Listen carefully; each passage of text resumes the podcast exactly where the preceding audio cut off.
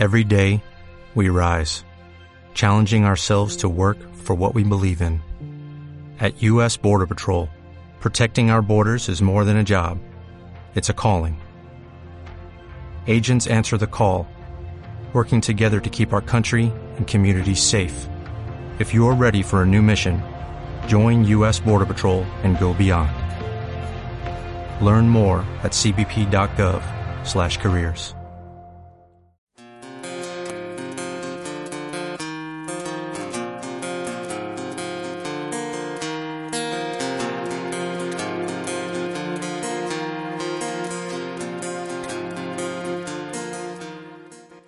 todos, bienvenido, bienvenida al podcast de tu consulta online, un espacio dedicado al desarrollo personal, profesional y vida familiar, pero sobre todo destinado a ti, a mejorar tus habilidades, tus estrategias, tus emociones y tu actitud para enfrentarte a todos los aspectos de tu vida.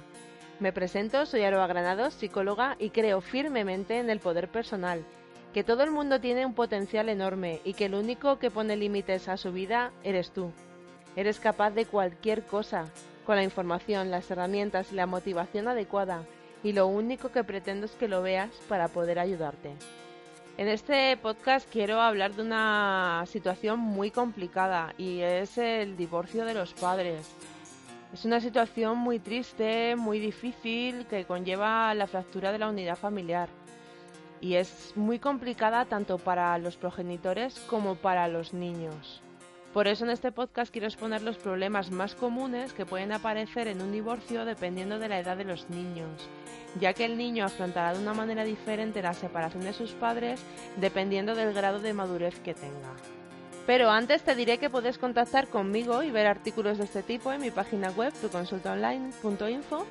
En esta web encontrarás no solo información que te puede servir y ayudar, sino también la opción de solicitar terapia psicológica online terapia personal, de pareja, familiar o acompañamiento profesional.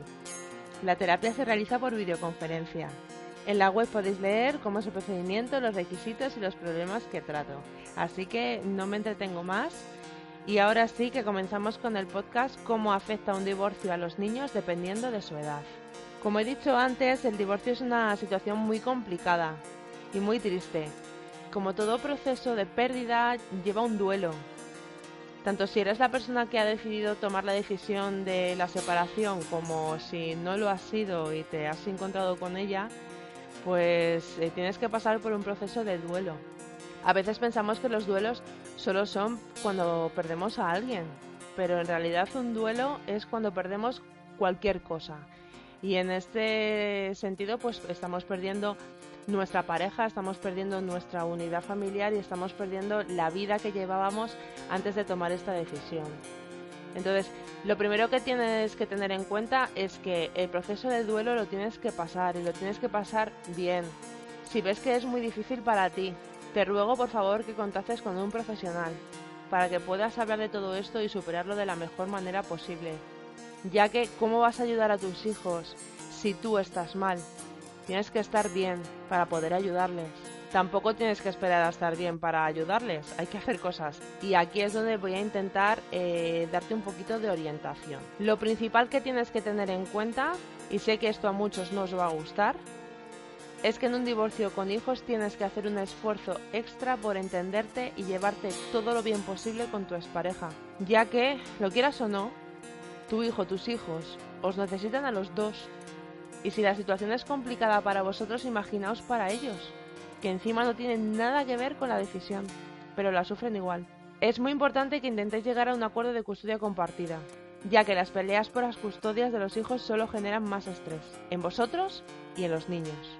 Así que, antes de empezar, muy claro esto, esfuerzo extra para entenderte y llevarte bien con tu expareja, o todo lo mejor posible. Tampoco hace falta que seáis amigos, pero por lo menos que nos tiréis de los pelos cuando os veáis y que podáis hablar con vuestros hijos de una manera civilizada. Niños hasta los 5 años. Los niños de esta edad aún no tienen la madurez suficiente como para entender la situación. Si tu hijo está en esta edad, ten en cuenta que no se está dando cuenta de lo que pasa. No entiende por qué uno de sus padres ya no está en casa. Ya no sabe por qué no os ve juntos. Es muy probable que parezca que a tu hijo no le importe Aparentemente puede estar feliz y despreocupado.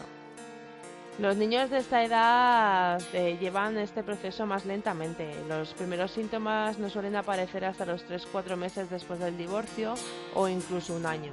Debes estar muy atento o atenta porque los síntomas aparecen de una forma muy sutil y de una forma muy peculiar, en forma de regresiones a etapas anteriores. Es decir, que pueden comenzar a aparecer conductas que ya estaban superadas, como por ejemplo hacerse pis en la cama, comenzar a hablar con un lenguaje más infantil, gatear, no saber comer solos, cosas que ya tenían superadas, de repente vuelven a aparecer. ¿Vale? Tú, tranquilo, tranquila, esto es normal y tienes que tener paciencia para que el niño lo vaya asimilando. Es muy importante que hables con él o con ella de una forma abierta sobre la situación y con un lenguaje adaptado a su nivel. Lo ideal sería que en estas conversaciones estuvieseis presentes los dos padres y mantuvieseis un diálogo abierto en la que cada vez que el niño quiera preguntaros algo, se sienta con la suficiente confianza como para hacerlo. Vosotros le tenéis que contestar con sinceridad. Nunca, nunca le prometáis cosas que no se van a cumplir, como que os vais a reconciliar o cualquier otra cosa. No mintáis, el niño tiene que ir aceptando. Niños de 5 a 8 años. Los niños de esta edad ya tienen un nivel de entendimiento suficiente como para darse cuenta de la situación.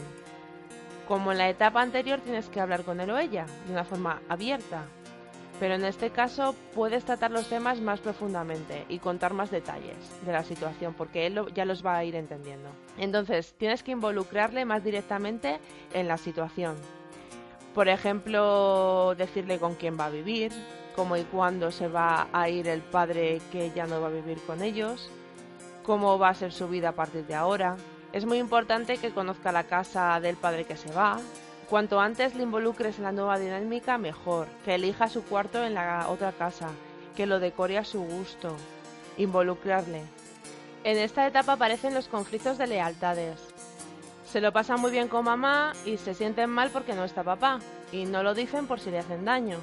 No quieren hacerte daño ni a ti ni a su otro padre y se sienten culpables. Cuando se lo pasan bien con tu expareja, piensan que tú puedes ponerte triste. Tenéis que mantener una conversación con ellos en la que dejéis claro que no pasa nada por pasárselo bien con el otro y que es mejor que disfrute y que tú estás bien. Cuanto antes tengas esta conversación mejor, porque si no pueden aparecer los sentimientos de culpa. Niños de 9 a 12 años. En esta etapa ya son lo suficientemente maduros para no ver la situación como un problema suyo, sino de su padre y de su madre. Sí que es muy común que aparezca en esta etapa una conducta muy difícil para uno de los padres, y es que toman partido por alguno de ellos, y normalmente suelen culpabilizar al que se ha ido. Es muy importante, como siempre, la comunicación, y sobre todo que el progenitor por el que tome partido le haga ver que no tiene que culpabilizar al otro. Es vital para minimizar esto que en la medida de lo posible pase el mismo tiempo tanto contigo como con tu expareja. En esta etapa probablemente empiecen a intentar manipularos y chantajearos para llevaros a entrar en una situación de competición y así ellos pues pueden conseguir las cosas que quieren. De ahí la importancia de que te lleves bien con tu expareja, porque así podréis cortar esto de raíz. Y por último pasamos a la etapa que creo que es la más complicada de todas, y es a partir de los 13 años, la adolescencia. Es una etapa muy complicada porque se unen, además del conflicto por la separación de sus padres, los conflictos propios de la adolescencia. En esta etapa tu hijo está buscando la identidad personal, reafirmarse. Además tiene las hormonas alteradas, por lo que todo les afecta más y lo viven con muchísima intensidad. Es muy común que os culpabilicen de todo lo que les pasa, y en esta etapa pueden decir palabras que te hagan mucho daño. Tú como padre vas a tener que aprender a controlar los nervios y a no ser excesivamente sensible a lo que te digan. Muchos padres en esta situación han acabado con ataques de ansiedad o depresión debido a la presión constante que ejercen sobre ellos y a quienes culpan de todo lo malo que les pasa. Si los adolescentes que viven en familias donde sus padres están juntos ya culpabilizan a sus padres de muchos de los problemas que tienen, Imagínate en tu caso que vives con uno que tiene una excusa recurrente a la que acudir cada vez que tenga que justificar algo. Si tienes un hijo de esta edad, ármate de paciencia Y si ves que la situación puede contigo, no lo dudes, acude a un profesional para hacer terapia. Y hasta aquí el podcast de cómo afecta el divorcio a los niños según su etapa. Ahora quiero hacer un añadido, me gustaría añadir algo más. Si la relación con tu pareja está rota y crees que ya no hay ninguna solución que no sea el divorcio, no la pospongas, a pesar de todos los inconvenientes y de todos los problemas que puedan tener tus hijos. Hay muchas parejas que continúan juntos durante años, solo por sus hijos, ya que piensan que así les ayudan, pero es que no es así. A la larga es peor que tus hijos crezcan en un ambiente hostil. Imagínate ver a tus padres todo el día peleándose, ver que no se llevan bien. Tu hijo no estará bien. Y encima tú habrás perdido un montón de años de tu vida que ya no vas a recuperar y que podrías haber empleado en rehacerla. Y más ahora que el divorcio está a la orden del día. Todos tenemos derecho a ser felices. Tus hijos tienen derecho a ser felices. Pero tú tienes derecho a ser feliz y tu expareja también tiene derecho a ser feliz. Y si no sois felices juntos, pues cada uno por un lado. Si los hijos al final van a terminar superándolo, más tarde o más temprano lo superarán. Si tienes dudas de si te quieres divorciar o no, pásate por el blog porque tengo unos artículos de por qué nos cuesta cambiar y qué nos impide avanzar en la vida donde hablo de los miedos y de todo aquello que nos paraliza y nos hace no tomar decisiones. Si después de leer esto ¿Crees que el divorcio no es la solución? Pues intenta arreglarlo. Puedes sugerir la terapia de pareja, por ejemplo. Pero si después de leerlo crees que el divorcio es la solución, adelante. No lo hagas por tus hijos, no te quedes por tus hijos. Porque tus hijos van a sufrir si te ven a ti mal. Y ya hemos llegado al final, espero que te haya servido de ayuda, que esto último que te he dicho te haya, te haya, hecho recapacitar y te haya hecho pensar. Si te gusta ya sabes, dame un like, suscríbete y compártelo en tus redes sociales. Si quieres contactar conmigo me puedes encontrar en Facebook, en mi página Tu Consulta Online. Ahí me puedes dejar tus comentarios, mandarme mensajes privados, a través del formulario de contacto de mi web, tuconsultaonline.info, para cualquier consulta que tengas, o un email, contacto arroba tuconsultaonline.info. Espero tus comentarios, tu opinión, tus críticas, por supuesto. Todo sirve para mejorar. Nos vemos en el siguiente podcast y recuerda, en la vida a veces ganamos y a veces aprendemos. Piensa positivo.